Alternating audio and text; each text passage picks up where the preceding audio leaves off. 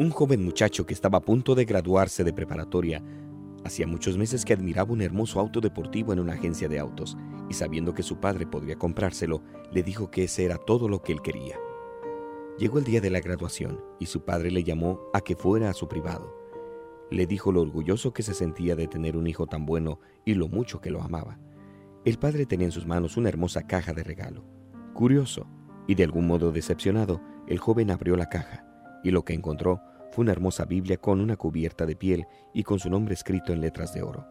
Enojado le gritó a su padre diciendo, Todo el dinero que tienes, ¿y solo me das esta Biblia? Y salió de la casa. Pasaron muchos años y el joven se convirtió en un exitoso hombre de negocios. Tiene una hermosa casa y una bonita familia.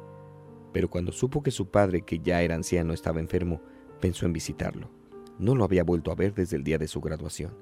Antes de que pudiera partir a verlo, recibió un telegrama donde le decían que su padre había muerto y le había heredado todas sus posesiones, por lo que necesitaba urgentemente ir a casa de su padre para arreglar todos los trámites de inmediato. Cuando llegó a la casa de su padre, su corazón se llenó de una gran tristeza y arrepentimiento.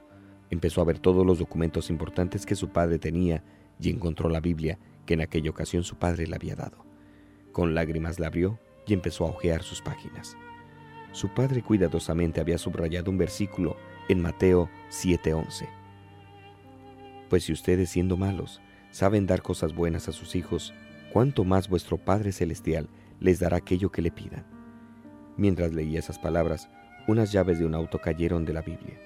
Tenía una tarjeta de la agencia de autos donde había visto ese auto deportivo que tanto deseaba.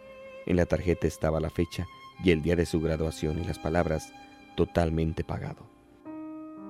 ¿Cuántas veces hemos rechazado y perdido las bendiciones de Dios porque no vienen envueltas en hermosos paquetes como nosotros siempre esperamos?